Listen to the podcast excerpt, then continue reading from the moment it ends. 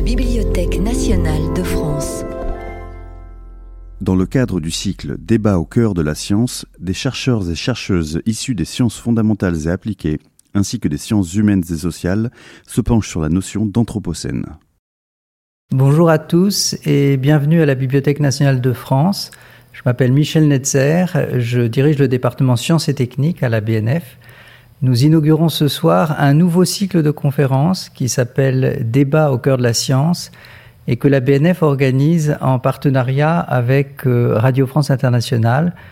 Et je tiens euh, ce soir à remercier Caroline Lachowski, présente euh, parmi nous, qui est journaliste scientifique, productrice de l'émission Autour de la question sur RFI et qui nous a aidés dans la construction de ce programme et qui a accepté d'animer les six tables rondes qui constitue la première saison, euh, de ce cycle. Euh, je précise que vous pouvez en trouver le programme complet sur le site internet de la BNF. Euh, nous avons choisi de donner à ces conférences la forme de table ronde parce que nous souhaitons faire dialoguer entre eux des scientifiques issus de disciplines diverses, principalement des sciences fondamentales ou appliquées, mais également des sciences humaines et sociales la BNF est très attachée euh, au caractère interdisciplinaire de ces rencontres. Euh, la première saison de ce cycle, qui va se dérouler entre aujourd'hui et le mois de juin, est consacrée aux grands défis auxquels nous sommes confrontés aujourd'hui en tant qu'habitants de la planète Terre, euh, alors que les activités humaines ont un impact très lourd sur l'écosystème terrestre, donc je veux parler du changement climatique, de la, du déclin de la biodiversité, euh, de l'appauvrissement des ressources, euh, de la question agroalimentaire, etc. Et ce sont toutes ces thématiques qui vont être abordées euh, lors des six tables rondes de cette première saison. Je précise encore que, en raison des, circonstances actuelles, le public n'est malheureusement pas physiquement présent dans cet auditorium.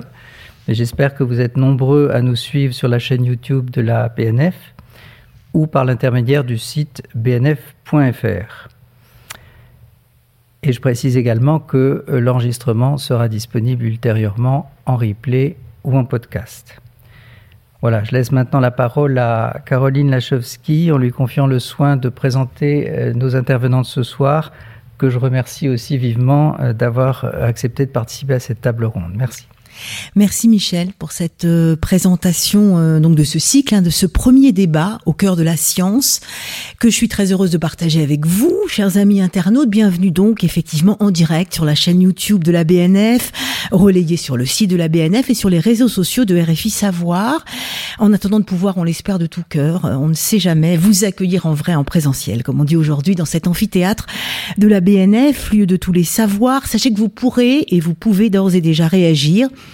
Postez vos réflexions, posez vos questions sur le chat et c'est Michel Netzer qui fera le lien car il s'agit bien de cela aujourd'hui, de refaire lien entre la science et la société pour nous interroger ensemble en toute connaissance de cause sur les immenses défis à relever hein, face aux crises multiples, pandémiques, sanitaires, environnementales, climatiques, sociales, économiques et surtout existentielles auxquelles nous sommes tous confrontés et sur lesquels des chercheurs, des chercheuses de toute discipline vont donc pouvoir nous éclairer. Personne n'a la science infuse ni la solution, ni la réponse. Et c'est justement tout l'intérêt de ces débats au cœur de la science, de partager les interrogations, les pistes de recherche et les savoirs construits euh, petit à petit et en construction par nos intervenants venus, euh, Michel Netzer l'a rappelé, de plusieurs horizons, de plusieurs champs scientifiques, pour nous fournir des clés de compréhension et donc d'action. Car le pire n'est pas certain, pour reprendre euh, le titre du dernier ouvrage de la philosophe Catherine Larère, oui, philosophe Catherine Larère, qui est avec nous en visio. Bonjour Catherine Larère, spécialiste d'éthique. Je suis contente d'être avec vous mais nous aussi, on est content de vous avoir même à distance. Vous êtes spécialiste d'éthique environnementale et vous débattrez donc ce soir avec le paléoclimatologue Gilles Ramstein, auteur entre autres du Climat en 100 questions. Euh, Gilles Ramstein explore lui les changements climatiques du passé pour éclairer notre présent et notre avenir. De quoi, bonjour Gilles Ramstein. Bonjour. De quoi euh, nourrir nos débats et notre débat avec le professeur Guillaume Lecointre. Bonjour Guillaume Lecointre. Bonjour. Zoologiste, systématicien au Muséum d'histoire naturelle, qui vient de diriger l'ouvrage manifeste du muséum face aux limites, face à nos limites, donc celles de la Terre, des ressources naturelles, du vivant, de tout le vivant sur Terre, aujourd'hui impacté par nos activités humaines. L'homme est désormais une force telle qu'il modifie la planète, nous rappelait à juste titre l'océanologue et géochimiste Catherine Jandel. Mais jusqu'où et depuis quand? Regard croisé donc et état des lieux autour de cette question Demain la vie, tension et menaces à l'ère de l'anthropocène. Alors c'est précisément sur cette notion d'anthropocène, riche de sens, mais aussi de controverses et d'interrogations, que nous vous proposons d'ouvrir ce débat dans quelques instants. Ce sera même en profitant des extraordinaires documents conservés ici à la Bibliothèque nationale, consultables par tous hein, sur le site de Gallica. Mais arrêtons-nous d'abord sur ce mot, donc l'anthropocène, un mot qu'on entend beaucoup pour le meilleur comme pour le pire aujourd'hui. On pourrait le, dire que ça signifie euh, l'âge de l'homme, l'ère de l'humain. Euh, comment cette notion est-elle apparue et s'est-elle popularisée? Alors d'abord, ce sont le prix Nobel de chimie Paul Crutzen, météorologue, chimiste de l'atmosphère, auquel on peut euh, d'ailleurs rendre hommage. Il a disparu, il est disparu le 28 janvier dernier. Et le biologiste Eugène Stormer, qui ont proposé ce terme, c'est à la fin des années 1990, au siècle dernier, pour désigner une nouvelle ère géologique au cours de laquelle l'activité humaine a affecté de façon décisive l'écologie et l'atmosphère de la planète Terre. Mais euh, prix Nobel de chimie, et Stormer se sont inspirés des écrits et des travaux d'un philologue américain, George Perkins Marsh. Parfois considéré comme le premier écologiste américain, il a lui-même été inspiré par d'autres. Je vous tout de suite de découvrir la deuxième édition, parue en 1874 de l'ouvrage de Georges March, vraiment précurseur. Regardez ce, document hein, qui est disponible sur le sur le euh, la page Gallica, euh, qui s'intitule The Earth as Modified by Human Action. Excusez mon accent anglais. On peut le considérer comme un des documents fondateurs, initiateurs, inspirateurs de de, l'anthropocène. Paul Crutzen et Eugène Stormer ont d'ailleurs dit il s'en était inspiré hein, pour pour fonder ce mot. Georges March lui-même s'est inspiré d'un autre géologue et abbé, Antonio Stopani, qui lui avait forgé en 1873 le concept d'ère anthropozoïque. Euh, Georges March euh, a publié d'abord en 1864 hein, une première édition de cet ouvrage, Men and Nature, et c'est donc cette deuxième édition qu'on peut même feuilleter hein, sur Gallica, euh, que vous pouvez voir et qu'on peut considérer vraiment comme un, un document fondateur. Alors je vais évidemment vous faire réagir, euh, Gilles Rammstein, Guillaume Lecointre, à ce document de marche sur la Terre modifiée par l'action humaine, sur la destructivité de l'homme, c'est assez fort, hein, euh, euh, et sur l'adoption donc de ce terme d'anthropocène. Mais j'ai quand même envie de commencer par euh, faire réagir Catherine Larère, philosophe, on l'a dit, historienne de l'environnement, spécialiste de l'éthique environnementale. Catherine Larère, vous avez beaucoup travaillé sur cette question, sur cette notion même d'anthropocène, à laquelle vous êtes évidemment très attachée, très sensible, mais vous êtes aussi critique. Expliquez-nous qu'est-ce que l'anthropocène et pourquoi euh, euh, pourquoi s'en servir aujourd'hui, mais peut-être pas trop et pas dans tous les sens. Alors, si vous voulez, c'est une notion ambiguë parce que affirmer l'ère de l'humain, ça peut s'entendre comme l'ère de la domination définitive de l'homme sur la Terre. C'est souvent compris comme ça, comme si nous étions vraiment devenu maître et possesseur de la terre au point de, de, la, de la dominer entièrement. Or, si Paul Crutzen et Eugene Sturmer proposent ce, ce, ce vocable d'anthropocène, c'est finalement pour la raison inverse. C'est que non pas l'homme est devenu maître de la terre, mais que la force des impacts humains sur la terre échappe finalement au contrôle humain et devient une force naturelle que les humains doivent subir plutôt qu'ils ne peuvent les maîtriser. Et c'est bien ce qu'on voit actuellement avec le changement climatique. Nous, les humains sont à l'origine du changement climatique. Nous avons, bien de la peine, je dis pas à l'arrêter, mais même en, en, diminuer les effets. Donc il y a, il y a cette grande ambiguïté de est-ce que c'est le triomphe de l'homme? Est-ce que c'est le moment où les hommes se mettent en danger jusqu'à leur destruction. Donc terme ambigu, mais terme intéressant. Hein. Mmh. c'est un terme intéressant parce que c'est parce qu'il est ambigu qu'il a du succès. c'est parce que on, on, on parle, pour, pour, une fois, on parle des hommes, parlez-nous parlez-nous il n'y a que ça qui nous intéresse, et qu'en même temps, on leur fait peur. Donc ça attire. Mais à partir de là, on voit qu'il peut y avoir quantité de controverses à la fois de sciences dures, je laisse les, représentants des, sciences dites dures le faire, mais aussi de sciences humaines, parce que cette façon de faire des humains les héros de la Terre pose des tas de questions. Et d'abord, c'est quoi les humains? De qui on parle quand on parle des humains? Oui, de qui on parle Parce qu'effectivement, cette notion d'anthropocène, on y reviendra. Euh, on aurait aussi pu l'appeler, euh, vous le dites vous-même hein, dans votre ouvrage, Le Père n'est pas certain, l'occidentalocène, puisque certains sont plus évidemment responsables que d'autres. Euh, notion ambiguë, mais notion essentielle pour nous faire réagir, et justement pas pour nous paralyser. Gilles Rammstein, qu'en pense le paléoclimatologue que vous êtes, donc spécialiste des climats passés, de la très longue histoire de la Terre? Vous avez notamment publié Voyage à travers le climat de la Terre et le climat en sans question avec le Sylvestre Huette, relayé d'ailleurs par un podcast. Euh, nous sommes dans l'Anthropocène, ça vous en êtes d'accord? Cette notion de rupture est importante. Est-ce que vous partagez euh, euh, l'avis de Catherine Larère sur cette notion qui est aussi ambiguë, qui peut aussi parler de l'ubris et de, du fait que, les hommes se, se, pensent toujours au centre, au centre de tout?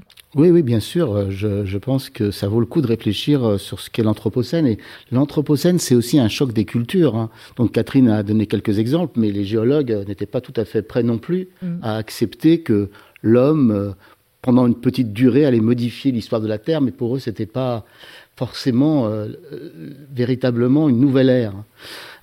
moi, bien sûr, je pense que l'Anthropocène est le moment finalement. Alors moi, je parlerai plus comme un climatologue évidemment que Catherine, c'est-à-dire que je m'intéresse aux perturbations du climat. Et suivant les horizons temporels auxquels on s'intéresse, eh bien, on sait, la Terre, elle a 4,6 milliards d'années, elle a connu beaucoup de climats, et de ce fait, euh, ce qu'on vit maintenant, on pourrait en chercher une analogie dans l'histoire de la Terre. Il se trouve que quand on regarde attentivement, bon, je pourrais y revenir, il n'y a pas vraiment d'analogie. Pas tellement sur le fait que on atteint des valeurs dans l'atmosphère de CO2 qui, par son gaz à effet de serre, par son effet de serre, va finalement euh, modifier le climat de la Terre. Donc c'est pas tellement la valeur absolue qu'on a ou qu'on aura à la fin du siècle, mais surtout la fulgurance, c'est-à-dire le fait que on fait cette transformation mm. en très peu de temps. Et ça, c'est vraiment très spectaculaire la fulgurance, euh, l'irréversibilité aussi, la rapidité, l'accélération. Du coup, cette notion d'anthropocène peut nous faire euh, réagir, hein, nous donner envie de réagir quand elle ne nous paralyse pas. Guillaume Lecointe, vous, vous êtes professeur au muséum, on l'a dit, euh, au muséum d'histoire naturelle, zoologiste et systématicien, les classifications donc du vivant et, ces mots que l'on prend aussi pour classifier n'ont pas de secret pour vous. au fond, il s'agit de, de déterminer une nouvelle ère géologique. Alors, est-ce que ça vous dérange ou pas. Vous venez de, coordonner, je l'ai dit, cet ouvrage euh, du Muséum euh, d'histoire naturelle manifeste qui s'intitule Face aux limites. L'Anthropocène, ça serait quoi? Euh, L'âge des limites, l'âge de la découverte de nos limites, de la prise de conscience de nos limites, de notre influence et de nos limites, les deux à la fois? Je dirais pas limite, je dirais pari. Le pari, il est le hmm. suivant, c'est que les une des raisons pour lesquelles les géologues ont contesté euh, la, validité de cette notion, c'est que mettre euh, un nom sur une nouvelle ère qui sonne comme une ère géologique, il faut au moins qu'il y en ait une trace géologique de cela. Or, euh, on vient de le dire, fulgurance de la modification de l'environnement, fulgurance par exemple, si je prends un exemple d'une donnée qui, qui laissera des traces dans le sédiment, c'est sur les données relatives à l'acidification des océans. Euh, on a dépassé de loin les marges de variation de l'acidité de l'océan dans lesquelles l'acidité avait fluctué depuis 15 millions d'années. On, est déjà largement hors des clous. Donc en effet, il y a fulgurance et cette acidification des océans, elle va avoir des répercussions sur la capacité qu'ont les petits organismes de l'océan à fabriquer leurs coquilles calcaires. Et ces coquilles calcaires, lorsqu'elles tombent au fond de l'océan, elles font ce qu'on appelle bah, les sédiments, hein, c'est-à-dire les calcaires du fond de l'océan. Eh bien, euh, le pari, il est le suivant, c'est qu'on n'a pas encore la mesure géologique euh, d'une modification de la sédiment, des sédiments océaniques Mais connaissant les processus à l'œuvre, on sait que dans le futur, on pourrait, euh, on pourra certainement euh, alors là, c'est un futur très lointain, bien sûr, hein, mhm. si nous sommes encore là d'ailleurs, mais euh, on devrait trouver les traces de cette, de cette fulgurance précisément. Et donc, ce qui est perturbant pour un géologue, que je ne suis pas d'ailleurs, hein, mhm. mais ce qui est perturbant, c'est que les aires sont dénommées rétrospectivement, c'est-à-dire qu'on constate que dans les couches géologiques, on enregistre des événements passés brutaux, et lorsqu'on a une stase, eh bien, euh, le temps qui est pris dans la tranche porte le même nom, Éocène, euh, Paléocène, euh, Miocène, il y a même des subdivisions, enfin, ne rentrons pas dans le détail. Et là, on va nommer une ère qui n'a commencé que finalement depuis 1850, c'est-à-dire une seconde en quelque sorte, et qu'on n'a pas encore, en tant que géologue, euh, les traces rétrospectives de l'action de l'homme, sachant néanmoins, sachant néanmoins, et ça ne, ça, ne, retire pas ce qui vient d'être dit, sachant néanmoins que l'action de l'homme, elle est euh, importante, elle est fulgurante. Il y a plein d'exemples euh, sur la perturbation qu'on produite sur la biodiversité. Et c'est dans ce sens que je dis que c'est un pari, c'est-à-dire que les processus à l'œuvre sont tellement fulgurants et, lourds de conséquences. Il y a une inertie dans les mécanismes qu'on a lancés depuis 150 ans. Mm-hmm eh bien qu'il devrait y avoir une trace, il devrait y avoir une trace géologique, mais euh, on n'en a pas véritablement le, comment dire, euh, la rétrospective suffisante pour annoncer une nouvelle ère sur le plan strictement géologique. Sur le plan strictement géologique, on a bien compris que c'est une seconde dans l'histoire de l'univers. Il faut rappeler que l'Holocène, hein, la période du, du, du, du tout récent, euh, euh, avait démarré il y a 10 000 ans, hein, au moment de, de, la dernière glaciation. Donc effectivement, c'est une fulgurance. C'est aussi, Général Stein, je vous ferai intervenir aussi Catherine, mais euh, euh Général Stein, je voulais vous faire intervenir là-dessus. C'est aussi un moment où on s'en rend compte, c'est-à-dire qu'on est capable dans l'instant présent de faire le pire, mais aussi de le mesurer, mais aussi de prévoir. C'est ça aussi qui est très étonnant dans cette période de l'Anthropocène. Oui, d'ailleurs, vous avez appelé votre euh, séquence euh, tension et menace. Mhm.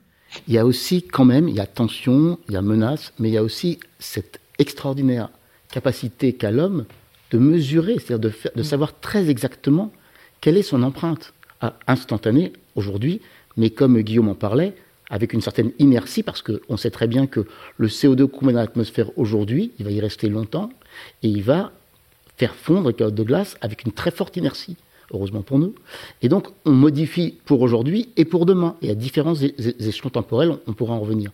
Mais il ne faut pas oublier, peut-être qu'en ça, ça rejoint un peu les propos de, Catherine, c'est que oui, il y a des menaces, oui, il y a des tensions, mais il y a aussi des potentialités. C'est-à-dire qu'on a euh, dans nos mains à la fois les connaissances et les outils pour mesurer ce qu'on est en train de faire. À la fois sur les données chimiques, physiques, mais comme Guillaume en parlera sûrement, biologiques. Et donc, dans tous les secteurs, on ne peut pas dire qu'on n'est pas au courant de ce qu'on fait. Et donc, on a peut-être la possibilité de, modifier cette trajectoire si on est capable de le faire. Et le problème, un peu comme vous disiez tout à l'heure, du climat, c'est à la fois, si vous voulez, quand le temps s'écoule, hein, là, depuis 2000, les cinq années les plus chaudes sont quasiment les cinq dernières, donc ça, c'est quand même extraordinaire comme signal. Donc à la fois, le, temps nous donne raison, et à la fois, euh, on voit bien que le, bateau commence à partir, et donc euh, on n'a pas beaucoup de temps si on veut pouvoir euh, agir sur, le futur. Donc il y a ces deux notions-là qui sont un peu antagonistes. À la fois, quand le temps se développe, eh bien, on voit que ce qu'ont prévu les climatologues, ben, c'est un peu ce qui est en train de se passer. Et à la fois, on se rend compte qu'on n'a pas forcément un temps infini pour réagir. Catherine Larère, je voudrais vous faire réagir là-dessus, sur ces échelles de temps et aussi sur cette question, comment est-ce qu'on fait? Il y a tout le temps des ambiguïtés, c'est complexe et c'est pas simple. On est sur plusieurs échelles de temps. Euh, comment faire pour réagir, pour ne pas être paralysé non plus, pour ne pas tomber dans un discours trop collapsologue ou catastrophiste, parce que ça, ça nous paralyse complètement. Comment faire justement avec toutes ces échelles de temps, avec ce qu'on voit, avec ce qu'on sait et avec ce qu'on peut peut-être faire? Alors, je crois que la première chose qu'on peut dire, et, ce qu'ont dit les précédents intervenants, c'est que l'Anthropocène, c'est quelque chose qui s'écrit au futur. Hein. Ça a commencé, bon, fin, fin 18e, euh, milieu révolution 19e, milieu 20 révolution industrielle ou âge nucléaire après 1945. De toute façon, c'est très très court. Et si l'Anthropocène doit avoir un sens, c'est-à-dire une transformation qui s'inscrive vraiment dans l'ensemble du système Terre, ben, il faut qu'il dure longtemps. Si l'Anthropocène doit s'arrêter demain, il n'y a pas d'Anthropocène. Donc, on est devant ce qui a été un peu dit, euh, une ère et c'est pas une attribution rétrospective, c'est une attribution prospective. Mmh. Et c'est pour ça que ça plaît tellement aux, gens de sciences humaines, qui eux sont plus dans le récit, sont plus dans, dans l'action, sont plus dans la, dans, dans la, dans la norme euh, que, euh, que les sciences dures. Donc la, la, question, justement, c'est en quoi est-ce que l'anthropocène peut, peut, guider notre action, mm. peut nous apprendre à faire quelque chose, parce qu'il y a bien cette idée que nous sommes la seule espèce capable de modifier l'ensemble du système Terre, mais nous sommes la seule espèce capable d'avoir conscience que nous modifions l'ensemble du système Terre. Si on va pas un peu plus loin, on, on, on, on va pas très loin. Mm. Mm. euh, donc, ce que, ce que, je crois, ce que je crois que qu'on peut dire, c'est que ce qui fait aussi à la fois le côté passionnant et, le côté difficile de l'Anthropocène, c'est les échelles de temps et les échelles de sens. Si, si on remonte au, au, au, début de l'histoire de la Terre, c'est des, des, chiffres qu'on peut appréhender, mais ils n'ont pas sens pour nous. Ça, que ça soit il y a 10 milliards d'années ou il y a 9 milliards d'années ou il y a 8 milliards d'années, ça fait pas de différence pour nous. C'est pas concevable pour nous c'est pas concevable. On n'en fait pas une image, on n'en fait pas, on n'en fait pas quelque chose qui fait sens pour nous. Donc, ce qui fait sens pour nous, c'est l'idée que nous avons et de nous-mêmes et des générations à venir et des générations euh, antérieures, ce qui, est, ce qui, est, une période beaucoup plus courte et celle dans laquelle nous pouvons nous, nous représenter notre action. C'est pourquoi la grosse difficulté de, de, de l'Anthropocène, c'est qu'elle fait se rencontrer deux échelles de temps qui jusque-là étaient totalement séparées, le temps géologique, biologique, physique de la Terre et le temps humain. Et c'est ça qui est difficile à penser. Difficile à penser pour le vivant, hein. demain la vie, point d'interrogation. Guillaume Lecointre, alors pour le vivant, pour tout le vivant, parce que l'Anthropocène, si Anthropocène il y a, et en tout cas s'il peut nous faire réagir nous, il concerne tout le vivant sur Terre. En effet, et euh, j'aime bien ce titre, Demain le vivant. Euh, pour y répondre, penchons-nous sur quel demain? et penchons-nous sur quel vivant. Euh, car le vivant, euh, je vais commencer par vous dire que j'ai confiance en lui. Il en a vu d'autres, le vivant, mhm. Euh, sous différentes formes, bien sûr. Pas toujours des formes qui nous plaisent d'ailleurs. Là, là, je vais nous décentrer un petit peu. Mais, Il y a des petits virus notamment. Oui, voilà. le vivant prend des formes. Des bactéries. Des bactéries, voilà. Le vivant prend des formes extrêmement variées. Et en tant que biologiste, j'ai grande confiance dans le vivant. Euh, il y a eu des épisodes euh, extrêmement chauds et peut-être pas aussi fulgurants, mais en tout cas euh, extrêmement, extrêmement différents de l'époque telle qu'on la connaît aujourd'hui. Et le vivant, si on lui donne un peu de temps, a toujours su surmonter ces, ces difficultés. Alors justement, parlons de la fulgurance. Puisqu'il y a fulgurance, le vivant, dans sa globalité, c'est de la variation qui part dans tous les sens. Il y a un filtre environnemental qui fait que Seuls certains d'entre eux, pourvus euh, fortuitement des, combinaisons de caractères qui leur permettent de faire des petits, bah, s'en sortent et se, se, pérennisent dans le lignage généalogique. Le vivant s'adapte, hein, c'est une notion populationnelle. Le vivant s'adapte. Seulement pour ça, il lui faut du temps s'il est gros. Il n'y a pas besoin de beaucoup de temps s'il est petit. Mmh. Ça, c'est quelque chose en biologie qu'on sait. Plus les organismes sont petits, plus les temps de génération sont courts, plus ils sont gros, plus les temps de génération sont longs. Ça veut dire que, dans l'immédiat, avec la fulgurance qu'on connaît euh, et avec les données qui sont issues des derniers rapports internationaux, notamment le rapport de l'IPBES. Alors, comme je me souviens jamais ce que veut dire IPBES, je l'ai noté sur un petit bout de papier. C'est la plateforme intergouvernementale de politique scientifique en matière de biodiversité, et de services écosystémiques. Donc, c'est un, panel de 141, plus, plus de 200 experts euh, internationaux qui euh, a rendu notamment un rapport en 2019 et qui nous explique que euh, le, premier, euh, le premier facteur, pour la première fois, l'IPBES, c'est l'équivalent du GIEC, mais pour la biodiversité. Hein. Pour la première fois, il va classer euh, par ordre d'importance les menaces qui pèsent sur le vivant. Et parmi donc l'impact, pour, pour serrer les impacts en quelque sorte. Et le premier impact, celui qui est le plus fort, nous dit le, le rapport en 2019, c'est le changement dans l'usage des terres. C'est-à-dire que c'est la fragmentation des terres euh, qui, euh, c'est l'usage des terres par les humains qui est le premier facteur d'érosion de la biodiversité. Le deuxième, c'est l'exploitation directe des organismes, notamment le commerce des animaux, avec les épidémies que ça, que ça génère. Nous sommes nous-mêmes, d'ailleurs, nous nous sommes fait les propres victimes de ce, de ce commerce. Euh, on, vient de le voir l'an dernier. Le les changements climatiques arrivent en troisième position. La quatrième position, ce sont les pollutions.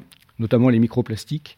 Et puis la cinquième, cause, ce sont les, mouvements d'espèces dites invasives qui, en quelque sorte, modifient les équilibres locaux. donc, si on est un organisme de grande taille, eh bien, on n'a pas beaucoup le temps de réagir parce qu'il faut une génération va être assez longue. Euh, et la fulgurance, là, a déjà dépassé les capacités d'adaptation des espèces de grande taille. Si bien qu'un article dans Nature en 2017 euh, évaluait à la, disparition de la totalité des oiseaux et des mammifères de plus de 10 kg en zone intertropicale à l'horizon de 2070. C'est-à-dire que en zone intertropicale, nous sommes dans des zones très peuplées de l'humanité où l'usage des terres est pas très bien régulé en fait, quand même, tenterait-on de le faire, euh, c'est très compliqué. Et donc, ces animaux ont, besoin de grands espaces, ont besoin d'un temps euh, assez long pour faire des générations, hein, en quelque sorte, un temps long pour s'adapter qu'ils n'auront pas. Et donc, on prévoit, alors plus de 10 kilos, ça veut dire, justement, il y a une, limite dans la masse, hein, c'est que, comme je vous le disais, les animaux de grande masse ont besoin de temps, les animaux plus petits euh, font plus de générations par an, et donc ils s'adaptent plus vite. Voilà, donc en effet, quel, demain, quelle échéance? Si, l'échéance c'est 2070, euh, les grandes espèces vont disparaître euh, au, profit des petites. Les, spécialistes vont disparaître au profit des généralistes. Les spécialistes vont disparaître au profit des généralistes. Oui, oui. parce qu'en fait, les, généralistes, en quelque sorte, bah, comme le nom l'indique, voilà, c'est ça, ils s'acclimatent à peu près à, pas mal de conditions différentes. Voilà. Et, j'ai envie de l'image que j'aimerais vous, restituer pour répondre trop longuement à cette question que vous m'avez posée, c'est que l'ensemble de la biomasse, elle va peut-être pas beaucoup changer. La biomasse, qu'est-ce que c'est? C'est finalement la masse globale de ce qui est vivant. Mais comment vous distribuez cette biomasse? Est-ce que vous la distribuez dans des généralistes ou dans des spécialistes? Est-ce que vous la distribuez dans des petites espèces ou dans des grosses espèces? Si c'est la même biomasse pour des petites espèces, on aura une augmentation des abondances individuelles. Donc, est-ce qu'on regarde l'abondance, le nombre d'individus? Est-ce qu'on regarde la biomasse, c'est-à-dire euh, on ne s'occupe pas de l'abondance, mais on regarde simplement euh, la masse globale de ce qu'il y a? Euh, Ou est-ce qu'on s'occupe des fonctions, des généralistes ou des spécialistes? Donc, le vivant, il sera toujours là, seulement il va changer sa nature. Il va, dans le court terme, on va certainement avoir des organismes plus petits, plus généralistes, peut-être moins jolis, hein, des blattes, des rats, des scorpions, des araignées, euh, ça fait pas plaisir à tout le monde. En tout cas, inquiétez-vous pour les pandas, inquiétez-vous pour les baleines, euh, les tigres euh, et les gros animaux qu'on aime bien. Nos arrière-petits-enfants ne verront peut-être plus des gros animaux que dans des eaux. Et, si je ne m'abuse, Catherine Larère, nous sommes de très gros animaux. donc on peut comprendre aussi pourquoi cette ère de l'Anthropocène et cette question demain la vie, demain le vivant, euh, voilà, outre les bactéries, les virus, euh, les petits rats, les araignées, les insectes, euh, qui vont peut-être très bien se porter, ou peut-être pas. quid de nous, puisque voilà, on en revient à nous, je suis désolée. Effectivement, il va falloir se décentrer, mais on en revient à nous. oui, il faut se décentrer, mais on en revient à nous, parce que ce qu'on peut dire, bon, c'est ce que la, la philosophe belge Isabelle Stengers appelait une éthique de la symétrie quand on, rend la Terre un peu organique et qu'on l'appelle Gaïa, on peut dire Gaïa survivra à, tout ce qui peut lui arriver. Et d'une certaine façon, Gaïa ne se préoccupe absolument pas de nous. Mmh. Mmh. Mais nous, nous devons faire attention à Gaïa. Nous sommes effectivement ceux qui sont directement concernés par la crise actuelle en ajoutant que nous allons entraîner dans notre disparition éventuelle et dans, en tout cas dans nos difficultés, quantité de vivants. C'est-à-dire quand on quitte le point de vue global, qui est assez rassurant, je pense, et, et qu'on regarde un peu la, la, la, la, diversité de vivants, là, là est la menace. Et là est ce que nous pouvons essayer de faire. J'aimerais, rebondir justement sur Gaïa parce que ça m'emmène dans la suite de l'histoire, les échelles de temps. On a dit quelle, quelle vie, mais aussi quel demain. Mhm. Là, on a pris un demain court terme. Mais si je me place du point de vue de l'histoire naturelle, qui va, qui va encore nous décentrer forcément, c'est-à-dire si je prends des tranches de temps beaucoup plus longues, euh, il y a fort à parier que dans 10 euh, millions d'années, euh, la biodiversité sera redevenue plus, aussi riche qu'elle elle l'était au Crétacé ou elle l'était euh, au Paléocène. elle se sera rediversifiée. Et, et, donc, oui, en effet, l'échelle globale peut nous, nous tranquilliser, mais il ne faut pas trop qu'elle nous tranquillise non plus. Euh, Gaïa, en effet, ça m'emmène jusqu'au bout de l'histoire. Gaïa, elle disparaîtra en fait. Mais, on a le temps. Hein, on a le temps. les, astronomes prévoient que la Terre va rentrer dans le rayon du Soleil dans euh, quelque chose comme 4, à peu près 4 milliards d'années.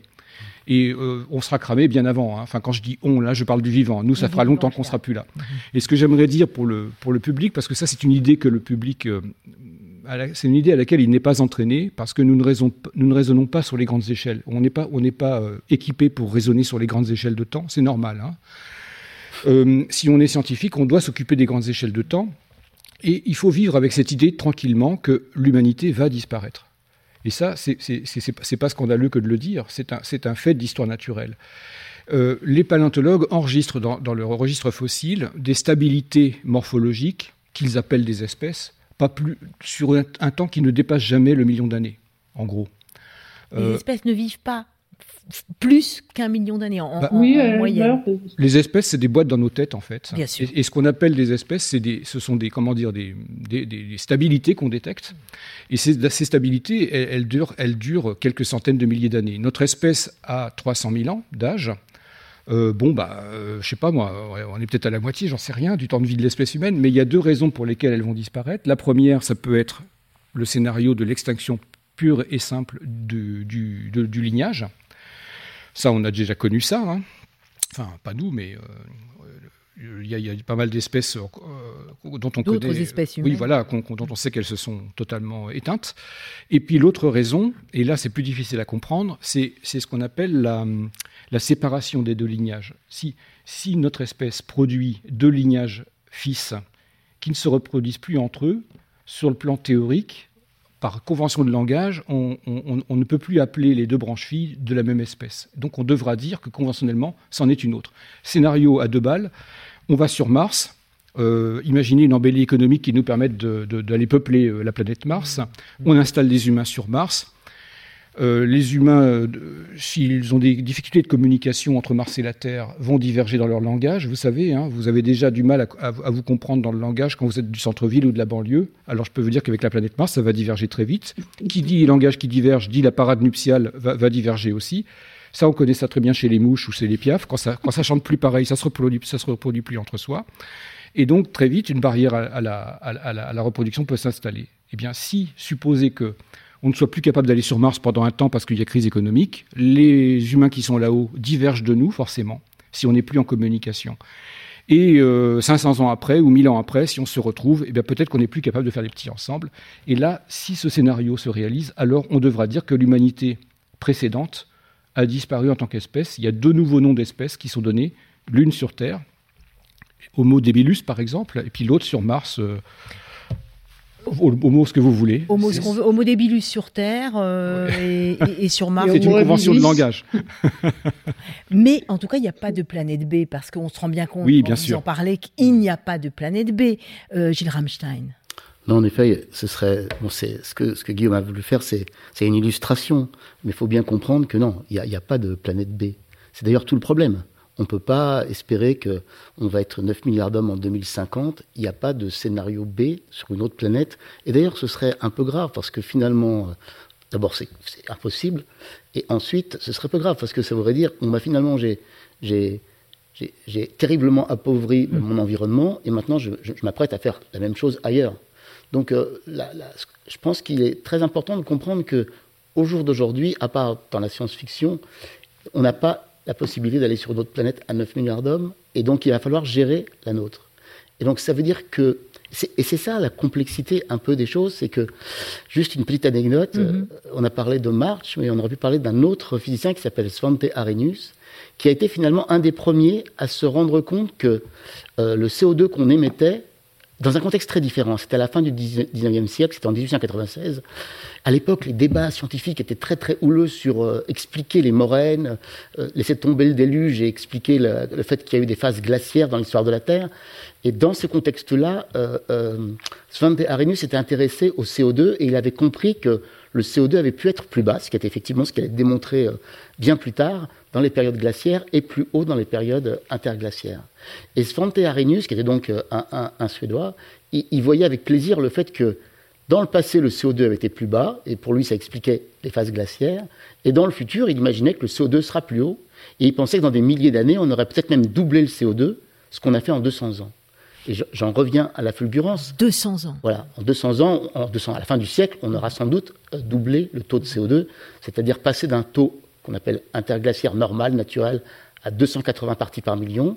On passera certainement à 560 et aujourd'hui on en est à 415. Mais ce que je voulais vous dire, c'est que toutes ces histoires de sauver la planète, sauver le climat, ça, c'est pas vraiment le point. Le point, comme Guillaume l'a dit, c'est de savoir comment notre espèce humaine va se débarquer, va, essayer de, survivre dans un environnement qu'elle modifie à très grande vitesse. Et c'est ça la vraie question. La vraie question, c'est, c'est la, c'est pas Gaïa non plus, à mon avis, parce que la planète, elle s'en remettra. Mhm. Il y a eu des extinctions massives, et, du coup, euh, c'est pas c'est pas le sujet. Le vrai sujet pour nous et dans les décennies qui viennent, c'est comment on va gérer ce qu'on est en train de faire. Et la question, c'est même pas une question scientifique au sens où il nous manque de l'information, où on ne sait pas très bien. C'est une question de jusqu'où on est prêt à aller pour éviter un certain nombre de problèmes. Alors, jusqu'où on est prêt à aller, c'est une question de société. Qu'est-ce que vous pouvez nous apporter Je vois Catherine euh, euh Larère qui lève la main. Qu'est-ce que vous pouvez nous apporter comme piste, comme bille, justement? Comment faire du point de vue des scientifiques, on, entend, on entend la complexité, on entend euh, euh, les, échelles de temps, on entend bien que c'est pas la Terre en entier, c'est nous, c'est le vivant, le, grand vivant, le gros vivant dont nous, euh, nous faisons partie, Catherine Larère. Mais moi, j'ai envie de dire que la question, elle est certainement hors de nous, au sens où c'est une question technique, économique, agronomique, bon, comment on fait, mais elle est aussi dans notre tête. Mm-hmm. Parce que, parce que ce qui me frappe, justement avec ces idées d'aller sur Mars. Euh, aucun de nous n'est d'accord avec ça, mais ça a un succès énorme. Mm. De même que le transhumanisme a énormément de succès. Il y a, il y a une volonté de ne pas reconnaître ce qui est notre condition, qui est la finitude. Donc on ne veut pas reconnaître la mort des humains. On est prêt à peu près à admettre notre propre mort, mais bon, pas mm. vraiment. Mm-hmm. Mais, mais la mort, la mort des, mm. des, des hommes, on ne veut pas l'admettre. Je pense que c'est aussi un des gros, des plus gros obstacles. Arrêter de se dire que on va améliorer l'espèce humaine, on va, on va partir euh, sur Mars et regarder ce qui se passe autour de nous et à partir de là se dire ben on s'y met, on fait quelque chose. Comment est-ce qu'on peut s'y mettre et faire quelque chose? Comment est-ce qu'on peut euh, tenir une sorte d'équilibre qu'on essaye de tenir avec vous? Moi qui, euh, reçois beaucoup de chercheurs et de scientifiques, je vois bien que c'est là où il faudrait arriver, entre euh, pas un excès de catastrophisme qui nous paralyse, pas un excès de, scientisme positif, enfin, délirant aussi qui, qui n'a aucun sens. Comment est-ce qu'on fait? Sachant tout ce qu'on sait. Euh, vous continuez à travailler là-dessus. Quelle piste? Qui pourrait nous, nous, nous, donner des pistes? Vous avez dit aussi que c'est dans la tête que ça se passe. Donc comment est-ce qu'on peut euh, faire vraiment avancer les choses? Je ne sais pas qui peut répondre à ça, mais en tout cas, je veux tous vous entendre là-dessus. Moi, je peux peut-être dire... Un... Oui, Catherine. Un tout petit peu quelque chose. Il se fait des choses. Mmh mmh au, au, niveau global, euh, que ce soit le GIEC, l'IPBES. Bon, si on prend les, les, les, les résultats globaux, c'est assez franchement déprimant. Hein. Si on met, si on met en vis-à-vis l'augmentation de, la quantité de CO2 dans l'atmosphère, l'augmentation des températures, bon, j'en passe, et toute une quantité. Et globalement, ce qui est fait, il y y a de quoi être un peu désespéré. Si si on va, si on regarde dans de, façon, alors je dirais pas locale, mais plus régionale et dans la diversité des réactions, ben, on se rend compte que des choses se font, que oui, il y a une érosion de, de la biodiversité euh, au niveau planétaire, mais qu'il y, y a, des endroits où on refait venir du vivant que euh, oui, il y a une dégradation des températures, qu'il y a euh, la, la, aussi bien l'humidité que la sécheresse, mais que si on regarde endroit par endroit, il y a des endroits où se font des choses. Et c'est pas uniquement des actions techniques, c'est aussi les gens agissent autrement. Moi, je suis très très frappée de la façon dont la dans la jeune génération, alors pas en ce moment parce que c'est particulièrement difficile, mais est en train de modifier ses, ses, ses comportements.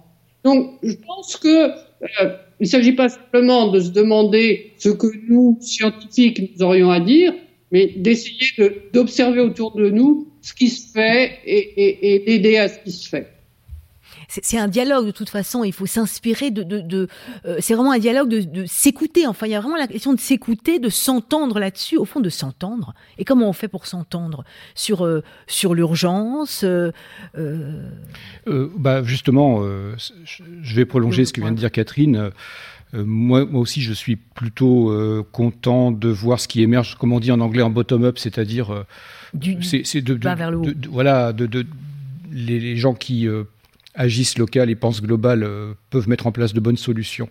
Ma frustration, elle est ailleurs. La mienne, c'est c'est le manque de gouvernance internationale. Je n'ai pas la solution, hein, bien sûr, mais, mais euh, s'il y avait un endroit euh, sur lequel on, devrait faire un effort, me semble-t-il, bien qu'il y ait des actions en, en, local louables et des changements d'habitude qui sont nécessaires et qui se réalisent d'ailleurs, il ne se passe pas rien en effet, mais comment peut-on il y a quand même aussi besoin d'une régulation euh, des flux financiers, euh, des pratiques économiques, euh, des logiques économiques, des pénalités qui ne sont jamais appliquées, l'application des lois qui sont faites mais qui ne sont pas suivies des faits parce qu'il n'y a, pas, les moyens de le faire. Enfin, il y a, y a un...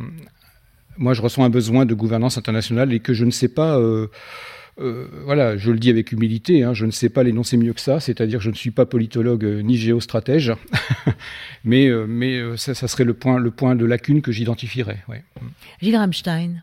Oui, je, partage l'avis de Guillaume, c'est-à-dire que ce, qui, ce qui est très. Bon, déjà, je, pense que c'est très important d'être éduqué, cultivé, et que ce genre de table ronde où on discute, c'est, ça va dans ce sens-là pour que si vous voulez, les scientifiques peuvent avoir le plus beau discours du monde, ils peuvent alerter, euh, faire des lanceurs d'alerte, ce qu'ils ont fait à la fois sur le climat en se structurant au niveau mondial et ensuite sur la biologie. Ça, c'est quand même des, mouvements très importants mhm, qui sont vraiment internationaux, qui, qui, alertent et qui orientent et qui informent.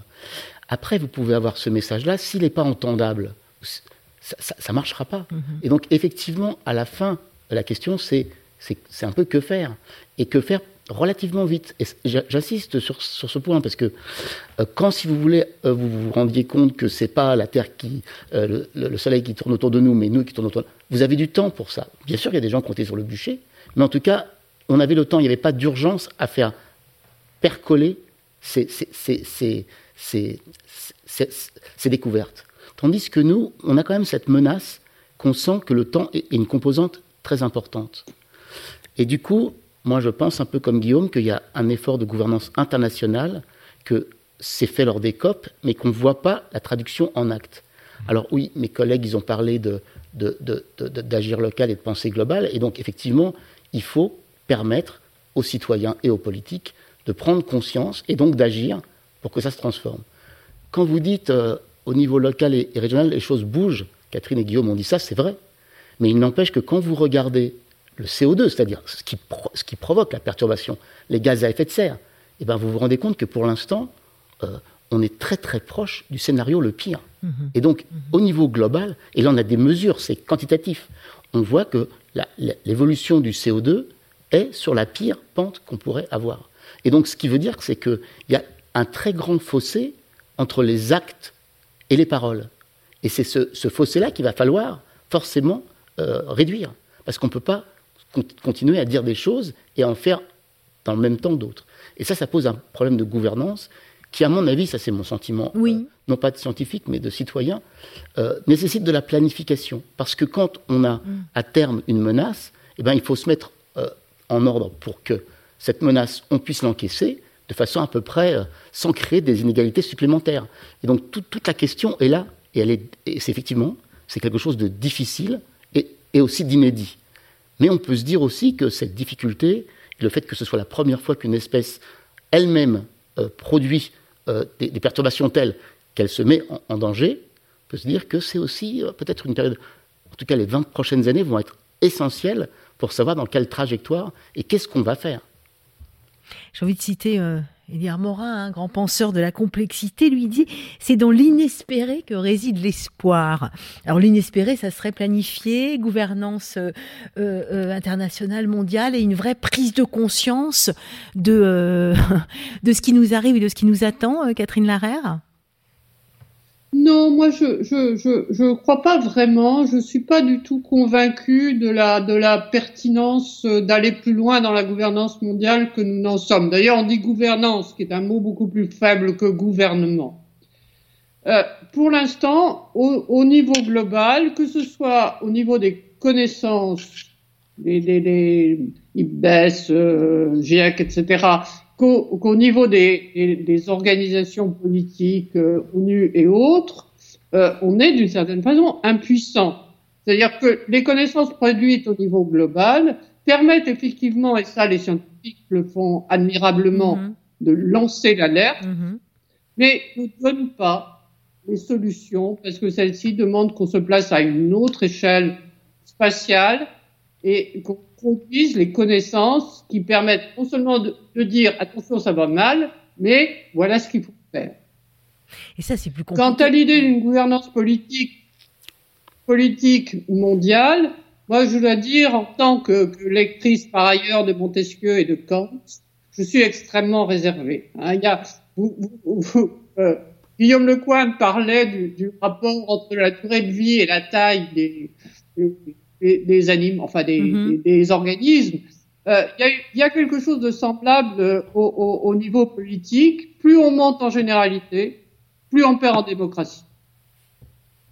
Et euh, Montesquieu et Kant qui, a, qui avaient dit tous les deux qu'un gouvernement du monde, ça serait une dictature. Je crois qu'il n'y a pas à souhaiter une dictature. Je ne crois pas au despotisme éclairé. Je ne crois pas à la dictature du vrai. Donc, ce que je pense, moi, c'est qu'il faut effectivement coordonner. On ne peut pas être dans des, des, interventions dispersées, mais il faut une articulation en réseau, pas une gouvernance autoritaire mondiale. Très intéressant hein, de vous entendre tous les trois, parce qu'on entend bien comme ça tire et comme c'est évidemment pas simple et pas manichéen.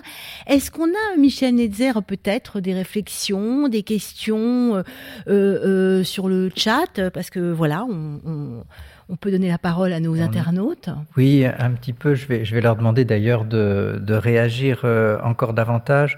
en fait, ce sont des questions auxquelles vous avez partiellement répondu.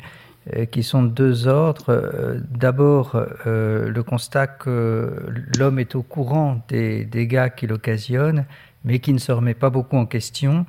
et donc la première question qui est posée, c'est pourquoi cette difficulté à, réagir? Et puis l'autre question, mais là j'ai l'impression que vous venez au fond donner des éléments de réponse, c'est y a-t-il un espoir? Comment peut-on encore avoir envie aujourd'hui de faire des enfants? Euh, comment se projeter dans l'avenir? C'est quand même des sacrées questions, tout ça. Bon, commençons peut-être par la remise en question. Pourquoi est-ce qu'on attend de mal, au fond, à, se remettre en question ou à changer un peu, je sais pas, de logiciel, de paradigme? L'anthropocène, c'est un peu ça aussi, c'est de dire il y a une rupture, on est passé à autre chose. Pourquoi est-ce qu'on attend de mal? On, a, enfin, les, les scientifiques, les chercheurs nous donnent les éléments on a du mal à les appréhender. Au fond, aussi, plus vous en savez et plus on voit l'étendue de notre ignorance. Euh, euh, pourquoi est-ce qu'on a tant de mal à... Parce que c'est si complexe Parce qu'il faut... Oui, Guillaume Lecointre bah, Je vais faire de la, psychologie comptoir. Là, là, je suis pas... Je parle hors dehors de ma spécialité, mais il y a une caractéristique humaine qui me semble bien décrite, c'est quand vous investissez euh, beaucoup dans un mode de vie, hmm. Euh, et que vous vous retrouvez en dissonance cognitive, c'est-à-dire que vous avez investi dans un mode de vie où on vous, vend de l'illimité euh, à tous les coins de rue, euh, forfait illimité, buffet à volonté, l'absence de limite, c'est un argument de vente, on a construit sa vie là-dessus. Et puis tout à coup, on reçoit des signaux comme quoi, bah, non, c'est pas le bon mode de vie. si tout le monde a le niveau, hum, comment dire, matériel de consommation des Américains, il faut quatre terres pour soutenir une population humaine entière euh, qui consomment comme des Américains. Donc euh, la dissonance cognitive, qu'est-ce que ça fait? Bah, Ça met mal à l'aise. On remet au lendemain la remise en cause. Vous avez investi sur votre mode de vie et donc vous allez vous allez pas changer. Il faut changer rapidement, mais on peut pas tout changer rapidement. Euh, le changement demande du temps. Et donc on procrastine. Et on procrastine. Il y a un autre phénomène. Il y a un autre phénomène qui qui, qui, qui, qui, a été décrit. C'est une notion qui a été proposée par Daniel Poli euh, qui a beaucoup travaillé sur l'épuisement des stocks de poissons, euh, c'est ce qu'on appelle l'amnésie générationnelle. Euh, on a du mal à se rendre compte à prendre conscience, même si on sait, hein, on a du mal à prendre conscience à quel point le monde de nos grands-parents était différent. Ce que dit Polype, c'est une image, hein, mais je résume. Pour, pour l'arrière-grand-père, aller pêcher une morue, une grosse morue, c'était une morue de, de 5 kilos. Et puis, euh, et puis on prend un pêcheur d'aujourd'hui euh, qui pêche une morue. Une grosse morue, c'est une morue de 300 grammes, mais on ne se souvenait plus qu'il y, y, a 100 ans, euh, la morue pouvait éventuellement peser 5 kilos. En fait, on s'habitue à une diminution que l'on mesure par le degré par lequel c'était juste la génération d'avant. Mais quand on recule dans les générations, on n'a pas conscience que on avait accès à, à, beaucoup plus gros. Ce que je veux dire par là, c'est que la violence du changement nous échappe aussi, avec cette amnésie générationnelle. Hein. et que si on avait plus conscience de la violence du changement, eh bien peut-être que nous serions enclins à, agir euh, davantage. Donc, euh, Gilles Ramstein, j'ai envie, je vous ai vu sourire et j'ai envie de vous faire réagir là-dessus parce que vous, vous avez le temps long, hein, vous avez le, le, du, enfin, le paléoclimat, vraiment, vous êtes sur le temps long, donc vous, vous n'êtes pas amnésique. Non, non, je suis pas amnésique, mais je, pense quand même deux, choses importantes. C'est, mm. si vous voulez, euh, c'est la dimension du problème. Souvent, je donne cet exemple-là, c'est-à-dire que quand on a découvert le trou d'ozone, les scientifiques ont bossé, ils ont trouvé, le ils ont trouvé à quoi c'était lié. C'était lié au CFC, à la chimie, euh, et au fait que le chlore attaquait l'ozone. Et ils ont donc trouvé le coupable, et il était possible de changer très facilement, enfin relativement facilement. Et donc il y a eu euh, cet accord de Montréal, et aujourd'hui on voit qu'il euh, y a une régression de ce trou d'ozone. Pourquoi c'est pas la même chose pour le changement climatique? Pourquoi? Parce qu'il n'y a pas de, plan B non plus. C'est-à-dire qu'on a, comme Guillaume l'a dit, on a fait tous nos développements sur, la combustion de fossiles fuels. il faut voir que c'est extraordinaire. En fait, on avait du gaz, du pétrole, du charbon à portée de main dans des limites qu'on pensait infinies et qui nous permettaient de faire des choses complètement extraordinaires. Et donc, en, 200 ans, on a complètement modifié euh, nos, conditions de vie. Euh, ça va aussi avec un système, à mon avis, qui quand même euh, privilégie beaucoup la rentabilité à court terme. Parce qu'on n'a qu'une vie et qu'on veut devenir riche. Et le système est quand même pas mal basé là-dessus. Et donc, tout à coup, vous demandez aux gens, et vous demandez de prendre des décisions politiques qui sont plus du tout dans l'ancien cadre. Il ne s'agit pas euh, forcément de faire des calculs à court terme, il s'agit justement, et c'est plus difficile, de changer de logiciel. Et ça, c'est très compliqué. Et moi, je, suis euh, vraiment convaincu que, effectivement, une gouvernance quand même internationale qui fait ce qu'elle dit, ça rendrait service, mais que ce n'est pas suffisant, je suis d'accord avec Catherine là-dessus, c'est-à-dire qu'il faut aussi que cette gouvernance, elle soit dirigée. Et elle ne peut être dirigée que par des citoyens qui ont compris ce qui se passe. Moi, je pense que le plus dangereux, finalement, ce serait qu'on euh, ne fasse rien pendant suffisamment longtemps pour que les populistes commencent à sortir des, espèces de baguettes magiques qui n'en sont pas, et que tout soit très émotionnel. C'est pour ça que je, pense que la culture scientifique est un élément important, pas le seul, hein, mais un élément important. Le fait que les sciences humaines s'emparent aussi des questions climatiques et fassent des récits là-dessus, ça me paraît aussi important. Il n'y a pas que des gens qui sont sensibles à des articles de nature, loin de là. Ils sont beaucoup plus sensibles à un bon roman ou un bon film. Mais, euh, ce que je veux dire, c'est que ça ne passera pas sans une prise de conscience et un changement vraiment, euh, euh, en fait, de, dogme. C'est-à-dire que oui, la planète n'est pas infinie. Non, on ne peut pas faire n'importe quoi. Les ressources sont, finies. On ne peut pas vivre tranquillement dans n'importe quel climat. On n'est pas en dehors de la Terre, mais nous-mêmes les hommes, dans un environnement. Et tout ça, c'est des prises de conscience qui, malheureusement, sont compliquées à faire parce que pendant des, décennies, des siècles, on a vécu avec complètement autre chose. Hein. Je ne raconte pas ce que, vous savez tous ce qui s'est passé quand les, Espagnols et les Portugais, les Français les Anglais sont arrivés en Amérique du Sud. Cette idée, en Amérique du Nord aussi, cette idée d'accaparement des richesses, de richesses qui sont infinies. Ben, on n'est plus du tout là-dedans. Et il faut changer donc notre méthode et notre mode de pensée euh, dans un contexte qui, n'est pas facile. Et donc, euh, le fait que Edgar Morin dise que tout est très compliqué, c'est tout à fait vrai. Il va falloir gérer un monde qui sera pour nos enfants beaucoup plus compliqué que ce qu'il était pour les générations d'avant. Comment, euh, Catherine Larère, comment aider justement nous-mêmes et nos enfants à faire ce, saut ou, à résister à toutes ces injonctions contradictoires et à avancer bah, dans ce monde que, nous avons fait? Alors, je crois que la première chose, je suis d'accord avec beaucoup des réponses qui viennent d'être données sur la dissonance euh, cognitive, sur euh, l'amnésie euh, écologique. Mais je pense que tant qu'on raisonne uniquement en termes d'individus, qu'on pense que nous sommes tous pareils, euh, on va pas y arriver. Euh, je pense qu'il faut aussi réfléchir à un niveau social en forme de, de en, réfléchissant à des, à des, différenciations sociales. Et là, on va faire apparaître quelque chose. C'est que ce, quels sont ceux qui en font le moins? C'est les gouvernements. Où est-ce qu'il se passe quelque chose? C'est dans la société civile. Et donc, de ce point de vue-là, il, y a certainement des, des façons de faire différentes, des modalités techniques. Il y a aussi des problèmes sociaux et politiques extrêmement importants. Et je pense qu'au-delà des obstacles psychologiques, du fait que, euh, pour employer le, le, le, langage habituel, on n'est pas programmé pour regarder très loin, etc. Il y a aussi le fait qu'un des grands obstacles à, à, à, une action effective pour limiter le, le changement climatique, pour changer de mode de vie, ce sont les inégalités sociales. Et, et, et, dans des pays où il y a des inégalités sociales énormes, eh ben les gens vont pas se mobiliser mmh. euh, pour, pour, pour faire des changements quand ils pensent en plus que c'est les plus riches qui vont, mmh. non seulement que c'est les plus riches qui vont en, bénéficier, mais qu'en plus ils s'arrangeront pour que ce soit les pauvres qui en, qui en paient les frais. Donc, j'insisterai sur la dimension sociale et, pas et politique, et pas seulement individuelle et euh, technico-scientifique du problème. Qui veut réagir? Parce que je pense que c'est extrêmement important ce que vous venez de dire, euh, euh, Catherine Larère aussi. Enfin, tout ce qui a été dit est extrêmement important.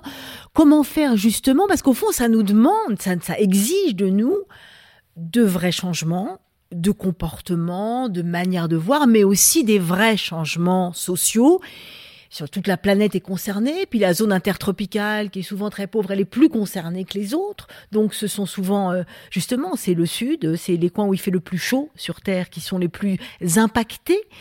Euh, au fond, ça nous demande un vrai euh, un vrai changement. Alors faut en parler ensemble, il faut faire bouger les choses. Qu'est-ce qui a fait vous peut-être quelque chose d'un peu, je sais pas, pas personnel, mais qu'est-ce qui qu'est-ce qui vous fait des clics ou qu'est-ce qui pourrait faire des clics? Je sais, Gilles Rammstein, que vous, avez organisé un Master 2 pour former des journalistes aux sciences du climat, des journalistes de tous les pays et notamment du Sud. Voilà, comment est-ce qu'on peut faire passer les choses? Qu'est-ce qui fait des clics? Qu'est-ce que vous pouvez justement faire passer pour que ça bouge à ce point-là et dans tous ces domaines-là? Gilles, peut-être? Ouais, j'ai, en fait, avec d'autres hein, euh, collègues, lorsqu'on a, il y a eu la COP 21, on a fait beaucoup, beaucoup de séminaires. Et à un de ces séminaires, euh, c'était à Lille, il y a les gens de l'école supérieure de journalisme qui sont descendus de, de l'amphi et puis qui sont venus nous voir et qui nous ont franchement euh, pas mal ébranlé en nous disant mais qu'est-ce que vous qu'est-ce que vous faites? Vous voyez bien que ça pète de partout, euh, que le climat va devenir très prégnant, pas simplement dans, dans, dans les stricts domaines climatiques et météorologiques, mais aussi dans la vie des gens, dans la justice, dans la société, dans le vivant. Enfin bon.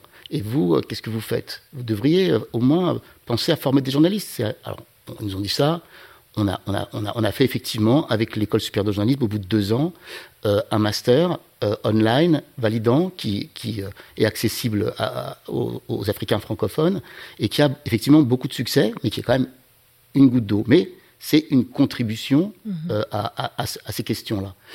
Je, je, pense, et c'est toujours dans la même veine, c'est-à-dire que je pense qu'on est mieux, il faut armer les gens au mmh. sens, leur donner les moyens, les repères de bien comprendre ce qui va se passer. Mais je voudrais dire aussi une chose, je suis tout à fait d'accord avec ce que Catherine vient de dire. C'est-à-dire que euh, Sylvestre Cuet souvent dit que. Avec qui vous avez écrit ouais, euh, Les gens pensent au climat quand tous les autres problèmes sont réglés. C'est sûr que quand vous avez des problèmes, euh, quand, quand, les inégalités sociales sont telles que la plupart des gens euh, sont, sont, sont, sont, intéressés par comment ils vont vivre demain ou dans le mois, c'est sûr que ça lui, leur passe largement au-dessus de la tête le fait de faire des planifications pluriannuelles pour essayer d'éviter le pire. Donc il y a, y, a, y, a, y a, cette idée qui est d'ailleurs euh, qui a toujours été attachée hein, avec le, le, le, rapport du GIEC et les changements climatiques, mmh. où, où, une idée c'était aussi quand même beaucoup de et, et, et aussi au moment de, de, de, de Kyoto, c'était de réduire les inégalités sociales. Et ça c'est effectivement très important. Et on, peut ne, on ne peut pas, si vous voulez, euh, tout à coup, euh, euh, avec un gros gourdin, taper sur une catégorie sociale, surtout si elle est déjà vulnérable, en pensant qu'on va régler le problème. On a vu ce que ça faisait avec les Gilets jaunes. Il s'agit vraiment d'avoir une vision où chacun apportera sa pierre à la mesure de ce que, entre guillemets, il pollue. Et donc, il y, y, y a, cet aspect social qui est effectivement très important. Guillaume Lecointre, aspect social, on l'a dit, enfin fondamental, essentiel, qui va se reposer aussi. Nous sommes en pleine pandémie et, comment va-t-on en sortir? Demain, la vie, comment? Les petits organismes vont aller très bien, mais les gros comme nous, un peu moins bien. Euh, autour de ces questions sociales aussi. Euh, voilà, vous êtes scientifique, vous êtes euh, zoologiste, systématologue. Comment, comment est-ce qu'on Qu'est-ce que vous pouvez faire justement pour euh, mieux faire passer, mieux armer, euh, comme, euh, comme disait Gilles Rammstein, notamment les jeunes dans la société? J'ai tout à l'heure la question qui était posée par le par l'auditeur mmh. concernait pour, pourquoi est-ce que nous, tout en sachant ce qui se passe, pourquoi ne faisons-nous rien? Et en effet, je suis tout à fait d'accord avec ce qui vient d'être dit, c'est que c'est pas qu'une affaire de perception individuelle, c'est aussi euh, une, on vient de le dire, hein, une, affaire de coordination euh, euh, politique, parce que mhm. il y a des dans les catégories, on a parlé des, pays du Sud, on a parlé des, gens qui mangent pas à leur faim et qui peut-être d'ailleurs vivent dans des conditions où tantôt certains d'entre eux ont des pratiques vertueuses sur le plan de l'environnement sans trop le savoir, tantôt au contraire parce qu'ils n'ont pas les moyens ont des pratiques désastreuses pour l'environnement local. Et donc comment, euh, moi je, me sens, si vous m'interrogez en tant que zoologiste, euh, là je me sens évidemment impuissant pour marier évidemment cette nécessité sociale qui vient d'être euh, dite et qui, est dite par beaucoup d'économistes. je pense par exemple à, Christian de Pertuis qui dit qu'il n'y aura jamais de transition environnementale si elle ne s'accompagne pas de mesures sociales adéquates pour pour la rendre efficace. Et donc, euh, tout, je pense que cette idée, elle est, présente, mais on ne sait pas comment la mettre en œuvre et comment marier. Et là, j'ai pas la solution. Je vous, renvoie votre question. comment marier la nécessité, euh, comment dire, euh, de prendre en compte les inégalités sociales dans la transition dont on a besoin pour l'environnement. en assurant une coordination internationale qui permette aux pays du Sud d'adopter euh, pour la majorité de sa population des pratiques vertueuses. J'ai pas la solution. Je pense qu'on l'aura pas évidemment là. On, en parle, on essaye, on en, discute. Euh, on parle du vivant, de la vie en général. Est-ce qu'il y a quelque chose du côté du, du, de la fragilité du vivant, de la préciosité du vivant qui pourrait peut-être nous aider? Est-ce que ce sont des arguments, euh, euh, oui, qu'on pourrait peut-être mettre sur la table quand, Comme ça, quand on se rend compte des choses et quand on vous écoute et qu'on prend vraiment euh, connaissance de la complexité de tout ça, est-ce que oui, euh, mettre en avant le préciosité de la vie, la chance qu'on a bah, d'être là et d'en parler et d'être en vie Oui, j'aime bien, j'aime bien cette formule parce que euh, ça, ça va pas, ça va pas intéresser beaucoup de monde peut-être. mais, mais, oui, accepter aussi de, de, prendre des mesures euh, de protection du vivant pour lui-même. Mm. C'est-à-dire le vivant, pas seulement. Euh, mais ça, Catherine pourrait en parler beaucoup mieux que moi. comment dire protéger le vivant, pas seulement pour les services écosystémiques mm. qu'il pourrait nous, nous, nous, rendre et rendre aux deux générations qui vont suivre, euh, mais protéger le vivant aussi dans son potentiel évolutif, c'est-à-dire le protéger euh, pour sa valeur intrinsèque, pas seulement pour sa valeur utilitaire. Sa valeur intrinsèque, ça veut dire euh, préserver des potentiels évolutifs euh, d'organismes qui demain euh, pourront donner des peut-être d'ailleurs pour donner des opportunités aux humains, mais qui pour aujourd'hui ne nous servent à rien. Euh, en gros, préserver des, diversités génétiques au sein des espèces, et pas seulement des espèces comme productrices de nourriture. Mm-hmm. bref, penser la conservation sur le long terme, faire une conservation évocentrée beaucoup plus que anthropocentrée. Évocentrée, ça veut dire garder, euh, garder en quelque sorte euh, des écosystèmes pour le potentiel, leur, leur potentiel évolutif en fait. Et, et, ça, euh, ça, il y a des articles qui commencent à sortir sur ces questions et qui montrent que localement, les mesures peuvent, être, peuvent ne pas être exactement les mêmes selon si on veut préserver les intérêts humains des deux prochaines générations ou l'écosystème pour lui-même. Hein. Et là, euh, là oui, euh, il y a cette réflexion-là qu'il faut, qu'il faut surajouter. On a dit que c'était compliqué. Il y a le problème social, bah, il y a aussi le problème de la biodiversité. Veut-on lui conserver un potentiel évolutif pour euh, les 1000 ans ou les 2000 ans à venir?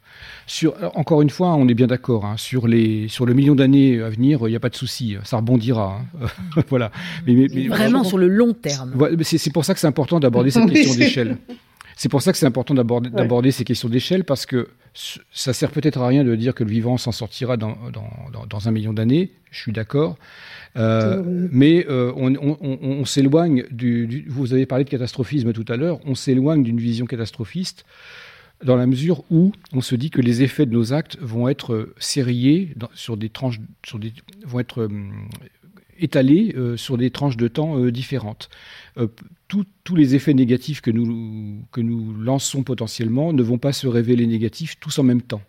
Et donc, savoir étaler les choses dans le temps, euh, c'est une, gymnastique de l'esprit euh, qu'il faut adopter lorsqu'on veut prendre des mesures de conservation ou, des, ou, des, préserver l'environnement. Oui, ça c'est encore un autre domaine, et c'est pour dire que finalement, tout, tout, ne va pas aller mal en même temps, ou bien en même temps, et qu'on peut... Pas pour tout le monde en même temps, et pas, pas, en même temps pour... Enfin, et pas... oui, c'est ça, pas pour tout le monde en même temps, en fait. Oui. Catherine Larère euh, sur toutes ces voilà toutes ces possibilités qui s'ouvrent donc sur le vivant, puis qui nous renvoient à nous-mêmes aussi, parce que je trouve que la préciosité du vivant, ça peut un peu nous nous peut-être nous faire bouger aussi.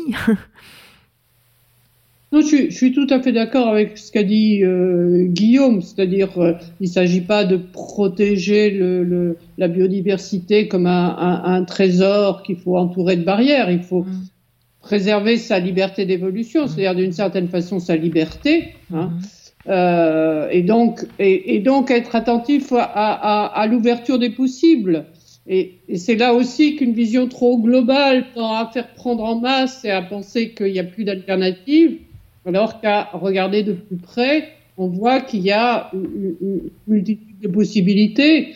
Moi, moi j'ajouterais une chose, c'est que Guillaume a dit tout à l'heure, il y, a, il y a, des gens qui ont des, des, des, attitudes écologiques sans le savoir. Mais, mais je crois que c'est important parce que mm. je crois qu'il y a eu un énorme effort scientifique et il est excellent pour, pour développer une connaissance de la complexité et de la situation écologique qui demande la contribution de quantité de disciplines. Et il y a une élaboration scientifique très complexe. Mais il y a aussi quelque chose comme un, un, un savoir populaire de, de son de l'écologie. Et ça, nous, nous, ne le connaissons pas. Nous, l'avons peu étudié, nous l'avons étudié au passé dans, dans des formes d'ethnobotanique ou de, et, et on, on, aurait besoin de réunir ces deux types de connaissances. À la fois la connaissance des scientifiques, euh, élaborée, systématisée, articulée, et puis tous les savoirs euh, populaire, j'aime pas trop le mot parce qu'il a l'air un peu, enfin, c'est un peu méprisant. Mais, mais, des pratiques réelles où se font des choses et nous avons tous à apprendre. Ça donne envie, ça. Gilles Rammstein, euh, vous voulez sûrement réagir, mais je trouve que là, voilà, on, on se dit, ça donne envie. On, on, a des possibilités, des pistes à plein d'échelles de temps euh, qui marcheront ou pas, mais voilà, il y, a des pistes quand même, Gilles Rammstein. Oui, moi je voulais juste parler d'un sujet dont on n'a pas parlé, qui est euh, la Convention pour le climat. Moi, mm-hmm. j'ai été sur, une chose, j'ai été vraiment assez impressionné, c'est sur le fait que vous prenez 150 personnes et finalement euh, vous, vous, les formez et elles se font des, elles sont mhm. capables de faire des propositions.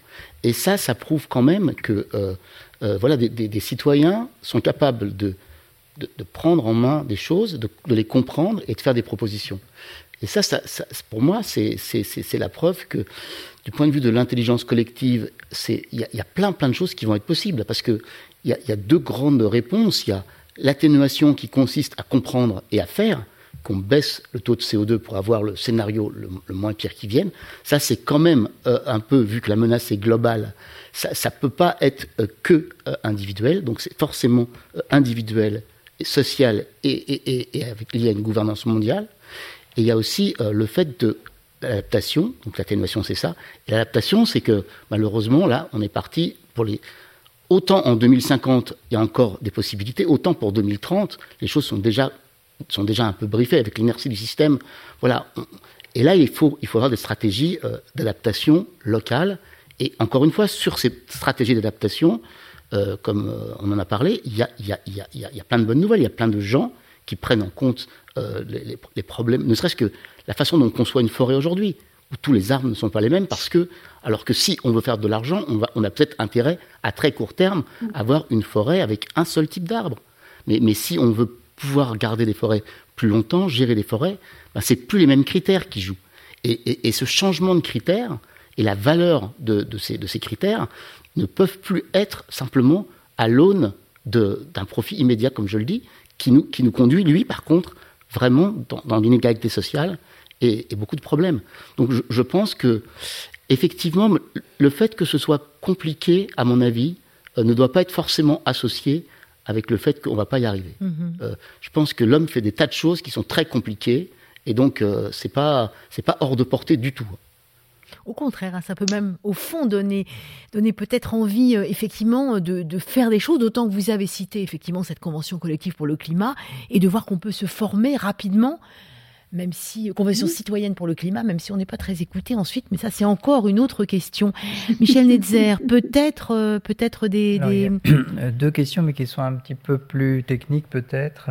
Oui. Euh, sur les réseaux sociaux. L'une qui concerne les, climatologues, un, auditeur qui a l'impression qu'il y a encore des, des climato-sceptiques et qu'ils ont encore une influence dans le dans la société, et donc il se demande si c'est pas un obstacle justement pour euh, euh, que les gens prennent conscience de la difficulté c'est la première. Bah, Peut-être Gilles Rammstein sur cette question. Oui, euh, ben, déjà en France, euh, ça a beaucoup changé quand même. Hein. Il y, a toujours des climato-sceptiques, mais ils sont beaucoup moins écoutés et forts qu'avant, je pense. Donc le, le, climato-scepticisme tel qu'on le connaissait, c'est-à-dire le déni du changement climatique, il a quand même pratiquement disparu au sens où ça change vraiment. Un, un des avantages, je dirais, collatéral, c'est que à l'échelle d'une vie humaine, ça change. Il suffit d'aller euh, à, la mer de glace. En 50 ans, moi, j'y suis, j'ai amené mes enfants. C'est plus du tout le même paysage. Hein. Donc, euh, le, changement climatique va, très vite. Donc, on peut le percevoir à l'échelle d'une vie humaine. Donc, c'est difficile d'être euh, dans le déni de plus en plus. Il y, a, quand même des. L'auditeur a raison au sens où il y a quand même des gros lobbies qui sont organisés qui n'ont pas envie que ça change, et pour des raisons financières. Et d'ailleurs, très souvent, je dis aux gens d'aller lire ce livre qui s'appelle euh, euh, de, Naomi Oreskes, euh, il y a doute dans le marchand de doute qui, montre comment, comment les gens se sont organisés pour pendant 30 ans faire croire par des réseaux différents, à la fois sur l'amiante, sur le, sur le tabac, que bon, bon, ça, ça existe, ça existera sur le climat comme ça a existé sur d'autres choses. C'est l'impact des lobbies. Mais je pense qu'il il, il, a plus de mal, en tout cas dans le pays où j'habite, en France. Moi, quand je fais des conférences, j'ai très très rarement euh, des gens qui, me, qui, dénient le changement climatique. Par contre, un autre danger que moi je, veux pointer, c'est que les gens, quand ils vous écoutent sur l'histoire de la Terre, ils vous demandent, bon, bah alors à la fin de l'exposé, bah, qu'est-ce qu'il faut faire, monsieur? Comme si le fait d'être scientifique et de savoir des choses, ça vous transformait en gourou. Moi, je ne pense pas que c'est une bonne façon de faire ça. Je pense que chacun doit être un peu à sa place d'expert. Et, et, voilà. Après, on est citoyen, on a le droit d'avoir les opinions qu'on veut en tant que citoyen. Et donc, la réponse à cette question que faire, c'est certainement pas à des gens de sciences dures de la donner entièrement. Il faut, il faut faire ce qu'on est en train de faire là, discuter avec des gens des sciences humaines et sociales, discuter avec des biologistes, réfléchir ensemble, et c'est comme ça qu'on va y arriver. Et, je crois aussi, si je peux me permettre, qu'on n'a pas répondu à une question précédente qui, moi, me faisait un peu froid dans le dos, c'était l'idée de ne pas faire d'enfants. Enfin, de, mmh. voilà, mmh. être suffisamment tétanisé, terrorisé, mmh. et se dire que finalement, euh, le futur qu'on nous promet eh ben, il est juste pas vivable et j'ai pas envie que mon enfant connaisse ça. Moi, ça me gêne un peu cette idée, que je peux comprendre hein, par ailleurs, parce qu'on a quand même des raisons d'avoir peur. Mais, euh, mais voilà, moi je pense qu'il faut faire confiance à l'intelligence, euh, pas une confiance béate, hein, mais à la construction euh, au niveau social, local, pour essayer de s'adapter. Et, et, la réponse qui consiste à dire euh, j'ai pas envie que mon enfant vive cette vie-là, ça me paraît pas complètement satisfaisant, quoi. Mmh. Merci. Si, je, peux, si je peux rebondir là-dessus, Gilles, c'est juste pour une anecdote, mais ça me fait penser à, à ce que j'entendais quand j'étais adolescent. C'était l'époque de la guerre froide, et on s'attendait tous à se prendre des missiles russes euh, sur la tête. Et d'ailleurs, à l'époque, euh, c'était même pas le réchauffement climatique qui était anticipé comme futur, c'était le, c'était la glaciation. Gilles, tu pourrais peut-être en parler mieux que moi. Mais dans les années à la fin des années 70, on, on, se préparait à une glaciation, à un retour d'une glaciation. Enfin bref. Et il y avait, il y avait déjà des gens pour dire, et ça, je l'avais entendu plusieurs fois déjà à l'époque, euh, ah bah, je, dans le monde qu'on nous prépare, euh, je veux pas faire d'enfants. Donc c'est une façon d'exprimer une angoisse et qui est, qui est légitime, bien sûr. Mais, euh, comme vient de le dire Gilles, l'histoire est suffisamment contingente et, les humains ont suffisamment de potentiel pour euh, euh, ne pas s'angoisser à ce point, en tout cas. Et pour faire fonctionner l'intelligence collective, peut-être autre, autre oui, alors, question Il y, avait une autre question qui est plutôt pour Guillaume Lecointre. qui porte sur les indicateurs. Est-ce que les zoologistes disposent d'indicateurs pour, enfin, d'alerte qui leur permettrait de savoir que s'il ne reste plus que tant d'espèces ou, tant d'individus d'une même espèce, on atteint un point de non-retour. Oui, alors en effet, ça, il y a des modèles qui, sont travaillés sur cette question. Il y a un article notamment auquel je pense qui est sorti il y a. C'était en 2019 euh, dans, Nature, euh, ou début 2020, je crois. Euh, c'est un article qui modélise au bout de combien de temps des espèces qui doivent, dont les populations doivent vivre en dehors de leur marge de tolérance en hygrométrie et en température vont finir par s'effondrer. Et donc, ils prennent des écosystèmes bien ciblés, euh, la forêt amazonienne tropicale, euh, les îles Caïmans, euh, le désert du Gobi, etc. Ils prennent comme ça plusieurs écosystèmes et ils modélisent, en fonction des espèces qu'il y a et des, marges de tolérance qui sont connues, le moment où ces espèces vont atteindre un, temps suffisant en dehors de leur marge de tolérance pour voir la population finalement s'effondrer. Mais comme toutes ces espèces dont on mesure dans un milieu donné les marges de tolérance vivent ensemble, elles se sont adaptées au cours des millions d'années précédents.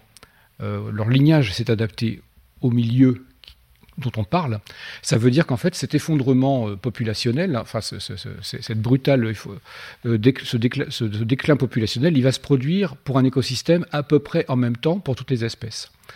Alors l'article mesure dans combien de temps et aussi le caractère abrupt de l'effondrement, avec un taux, abruptness en anglais, comme on pourrait dire ça, euh, le taux de simultanéité, si je peux dire, ou le taux de, de, gravité euh, de, la, de la pente, en fait.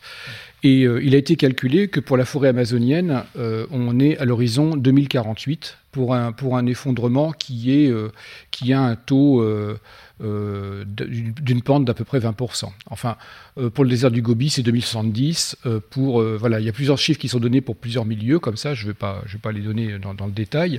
Mais il est clair que la plupart des, des comment dire, des, alors collapse, hein, comment, on comment on pourrait effondrement, des effondrements, tout simplement. Hein, effondrement, dans les écosystèmes qui ont été étudiés dans cet article, les effondrements se produisent avant la fin de ce siècle dans les différents milieux. Alors, ce ne sont pas des disparitions brutales d'espèces. Hein. Euh, les espèces en question peuvent survivre ailleurs, euh, par, par endroits. Enfin, on n'est pas, pas sur du tout noir, tout blanc. Mm. Mais en tout cas, clairement, l'écosystème, les relations dynamiques dans lesquelles ces espèces sont entre elles, ne seront plus euh, en situation de subsister euh, selon ces modèles. Alors, ce ne sont que des modèles. Hein. Les, modèles, c'est fait pour discuter hein, et puis pour agir aussi. Donc, ça, ce qui est bien, c'est que ça, tire quand même une sonnette d'alarme de dire localement, voilà, euh, là, l'échéance, il y a une échéance dangereuse qui est cette échéance-là et, et localement, on devrait pouvoir faire quelque chose. D'accord, merci sur cette sonnette d'alarme, peut-être aussi sur la question des écosystèmes. Euh, Catherine Larère, je voudrais bien vous entendre là-dessus. Vous avez parlé de choses qu'on pourrait faire en réseau. Peut-être qu'il y a aussi dans notre changement de, grille de lecture le fait de penser que le vivant, les vivants, euh, bah c'est, voilà, ce sont des, des euh, ce sont des écosystèmes et que c'est le système entier. On en revient à cette voilà, et c'est l'interdépendance aussi, c'est les liens entre chaque qui sont à, maintenir, à soutenir. Tout à fait, je crois que c'est la, la, grande leçon qu'a apporté l'écologie et c'est peut-être pour ça qu'on emploie le terme d'écosystème un peu à tort et à mmh. travers. C'est pour désigner l'interdépendance. Hein. Moi, je, je, me pose la question quand j'entends écosystème, alors qu'il n'y a pas de raison de le dire, qu'est-ce qu'on dit? On dit l'interconnexion.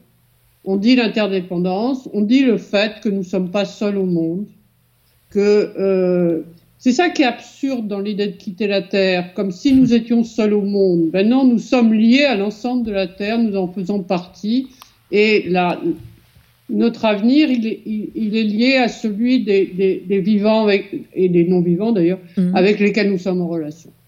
Ça, ça c'est très important ce qui vient d'être dit, et et moi, je suis toujours euh, un petit peu irrité de la confusion euh, généralisée entre le mot écosystème et le mot biodiversité. Mhm. Euh, la biodiversité, c'est un concept qui a été fait pour mesurer ce qu'il y a.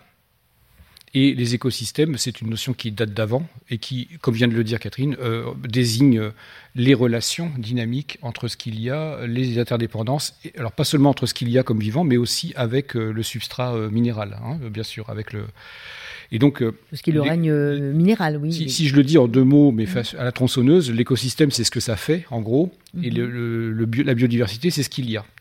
Et les, deux, les, deux façons de regarder le vivant ont leurs propres outils de mesure. Pour la biodiversité, notamment, on a inventé ce, on a inventé ce mot pour arrêter de compter des espèces et pour s'intéresser à la diversité à l'intérieur des espèces ou à la diversité des assemblages d'espèces présentes en, un lieu donné. Parce qu'il peut y avoir dans un paysage plusieurs, euh, une marqueterie d'assemblage d'espèces entre elles. Donc c'est élever les niveaux euh, de mesure de la diversité, en fait. Diversifier les niveaux de mesure de la diversité. C'est pour ça que la biodiversité a été inventée euh, comme, concept hein, à la fin des années 80, pour qu'on on dépasse un petit peu le, comptage étroit du nombre d'espèces, sachant qu'en plus ces espèces ce sont des conventions de langage, vous voyez, euh, voilà, bon. Gilles Ramstein, j'ai envie aussi, euh, peut-être on va arriver euh, bientôt à la fin de cette, de cette table ronde, de vous faire réagir aussi sur cette notion de, enfin, d'écosystème, mais quand on parle du climat, on parlait d'échelles de temps qui sont pas les mêmes, on parle, bah, on parle aussi de tout le vivant, qui, qui, qui vivant et non vivant, qui en dépend. Oui, oui, bien sûr. D'ailleurs, c'est comme ça, euh, c'est exactement en, connaissant les niches, euh, par exemple des foraminifères ou euh, des, fleurs pour, de, la, biosphère terrestre, c'est comme ça qu'on fait des fonctions de transfert, c'est-à-dire qu'on sait très bien dans quelle, dans quelle niche ces, ces, ces, différentes espèces vivent, et par intersection, on arrive à trouver et à reproduire, par exemple, des températures, des salinités, des précipitations. C'est vraiment en on ne fait pas que ça, hein. il, y a des, choses beaucoup plus physiques comme les isotopes, mais il y a toute une gamme de, reproduction de paléotempérature, paléosalinité, qui tiennent sur le fait que, ben voilà, si on avait tel assemblage d'espèces, les caractéristiques environnementales étaient telles et telles. Et donc c'est vraiment très important pour euh, reconstruire euh, des, valeurs climatiques. Mais euh, au-delà de, ça, moi, mais alors là, ça, je parle vraiment des choses que je ne connais pas, c'est cette idée d'écosystèmes qui servent à l'homme. Moi, moi je, je pense que c'est une vision comme très réductionniste, cette histoire de, de, de service écosystémique. C'est-à-dire que comment la nature peut nous rendre service. Moi, je, je pense que ce qu'on apprend là, c'est que, bon, ben, nous, on est dans la nature, comme on l'a dit, avec des interactions, des choses qu'on comprend, des choses qu'on ne comprend pas. Et en tout cas, regarder euh, qu'une seule chose, qui est ce que ça peut nous rapporter, ça me paraît quand même très réducteur. Et en physique, il y a un peu la même chose, c'est ce qu'on appelle la géo-ingénierie, c'est-à-dire l'idée que on va façonner euh, la Terre et on va faire les choses, des choses, on va interagir et intervenir pour, euh, pour transformer finalement notre environnement.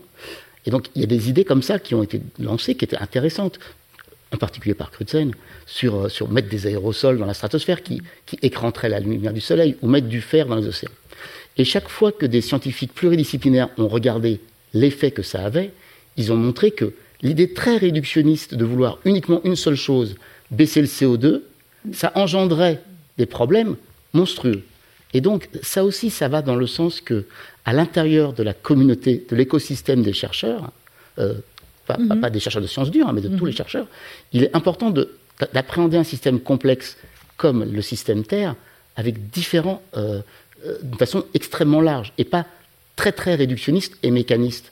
Et donc, réfléchir, à mon avis, à la géo-ingénierie, ça a du sens, mais ça n'a du sens que si on regarde l'ensemble des choses qu'on peut faire. Et, donc, euh, là encore, euh, je pense que les débats interdisciplinaires comme on a aujourd'hui sont extrêmement importants. et moi, je ne laisserai pas euh, la géo-ingénierie aux seules mains des sciences dures, même si c'est souvent les sciences dures qui, qui montrent aussi les limites hein, de, de, de ce type d'approche sur nos collectifs interdisciplinaires, interdépendants. On va arriver à la fin. Euh, peut-être Catherine Larère veut ajouter, peut-être euh, Michel Netzer, une, question de, la part des internautes. Je vois qu'il y a une dernière question, euh, je ne sais pas qui voudrait y répondre. Peuvent-ils donner un message pour la jeunesse, un conseil qui puisse aider la jeunesse à prendre du recul? Hmm. Bon, ça sera, ça sera la conclusion en même temps. Qui veut, qui veut se lancer? Catherine Larère.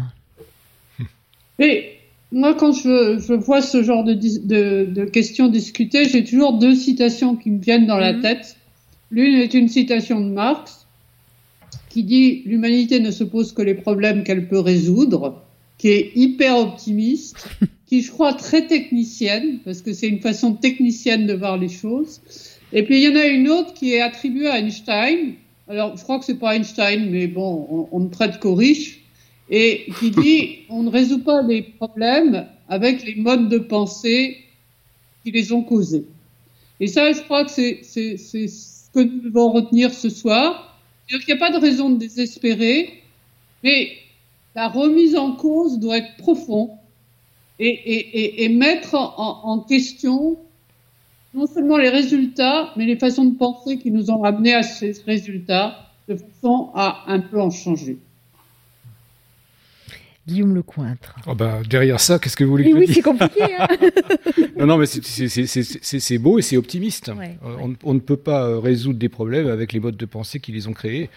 Voilà. Euh... Changeons de mode de pensée ensemble. Et, c'est ensemble qu'on va y arriver. Et de, et, de mode, et de mode de vie. Oui, ensemble, bien sûr. Et de mode de vie. Euh, et, et de mode de vie en pensant, je, relève ce qui a été dit sur le social, euh, il n'y aura pas de sortie sans un traitement social de la question aussi. Mmh. Euh, d'où l'importance du ensemble. Ouais. Gilles Rammstein ben, Moi, je, suis, je, partage tout ce qui a été dit. Je, pense que si on doit dire quelque chose à des jeunes, moi, ce que je, pense, c'est qu'il y a finalement très peu d'espèces dans l'histoire qui ont, qui ont cette capacité de dire, voilà, j'ai tous ces problèmes devant moi, il va falloir que je change de trajectoire. Et dans les 20 à 30 ans qui viennent, et eh ben, effectivement, il va falloir changer de trajectoire, pas savoir simplement faire fructifier l'héritage de nos parents. Il va falloir édifier des choses nouvelles, euh, prendre des valeurs nouvelles et sans doute changer le système suffisamment pour qu'on évite le pire. Et je pense que ça peut être enthousiasmant. Je, pense franchement que beaucoup d'ailleurs de jeunes euh, s'investissent dans le climat. C'est un des domaines où on voit qu'ils sont très présents. Et ça, c'est certainement dans les 30 ans qui viennent ce qui va se passer, qui va déterminer un peu l'avenir climatique euh, pas de la planète, mais de nous, les hommes, et puis de notre environnement. Donc euh, c'est aussi excitant si on pense qu'on peut faire des choses. Merci à tous les trois parce que moi en tout cas vous m'avez donné envie. Donc euh, c'est déjà ça hein, pour ma même s'il faut pas en rester à ma petite personne. Moi j'ai envie de citer euh, vous l'avez dit on ne prête on ne prête qu'aux riches. Donc on, l'a beaucoup prêté à Saint-Exupéry. Mais en fait euh, il a cité un proverbe africain c'était dans Terre des hommes. Et ce proverbe africain c'est nous n'héritons pas de la terre de nos ancêtres nous l'empruntons à nos enfants ce qui évidemment correspond aussi à notre échange. Merci hein, vraiment nous en fait partager ben, justement l'étendue de vos connaissances et de vos interrogations. Il n'y a pas de réponse mais il y en a peut-être pas et c'est peut-être à nous de les, trouver ou de les chercher pour avancer en toute connaissance de cause et nous inspirer. On va pouvoir donc continuer de s'interroger à travers vos ouvrages. Je vais me contenter de citer euh, les derniers. Euh, Catherine Larère, Le pire n'est pas certain, aux éditions euh, Premier Parallèle avec Raphaël Larère. Gilles Rammstein, donc c'est avec Sylvestre Huette aux éditions Taillandier, Le climat au sans question, le climat en sans question. il y a un podcast aussi qui le décline. Et Guillaume Lecointre, Face aux limites, c'est le titre du livre collectif, c'est le quatrième manifeste publié par le Muséum d'histoire naturelle, euh, coédité par les éditions Relief, face aux limites. Et puis plusieurs rendez-vous à suivre pour continuer de s'interroger et d'échanger. Donc nous poursuivrons ces prochains débats au cœur de la science, ici même à la BNF, à suivre en direct sur la chaîne YouTube de la BNF et sur le réseau euh, sociaux de RFI Savoir. Ça sera le jeudi 25 mars, mars prochain. 25 mars prochain, de euh, demain cohabiter avec le vivant. Ben oui, on, euh, on est toujours dans ces sujets-là. Peut-on éviter la sixième extinction? Il y aura des regards croisés de biologistes Benoît Fontaine et Vincent de Victor et de la philosophe Joël Zask. Et bien sûr, nous vous invitons à partager, à réécouter. Euh, ça sera très vite euh, euh, en ligne. Et puis aussi à vous plonger dans la bibliothèque gallicale, la BNF. Hein. on aura d'autres d'autres petits trésors. Merci à toute l'équipe de la BNF et merci à vous. Merci. Merci. Vous venez d'écouter un podcast de la Bibliothèque nationale de France. Retrouvez les conférences, rencontres et créations de la BNF sur toutes les plateformes de podcast ainsi que sur le site bnf.fr.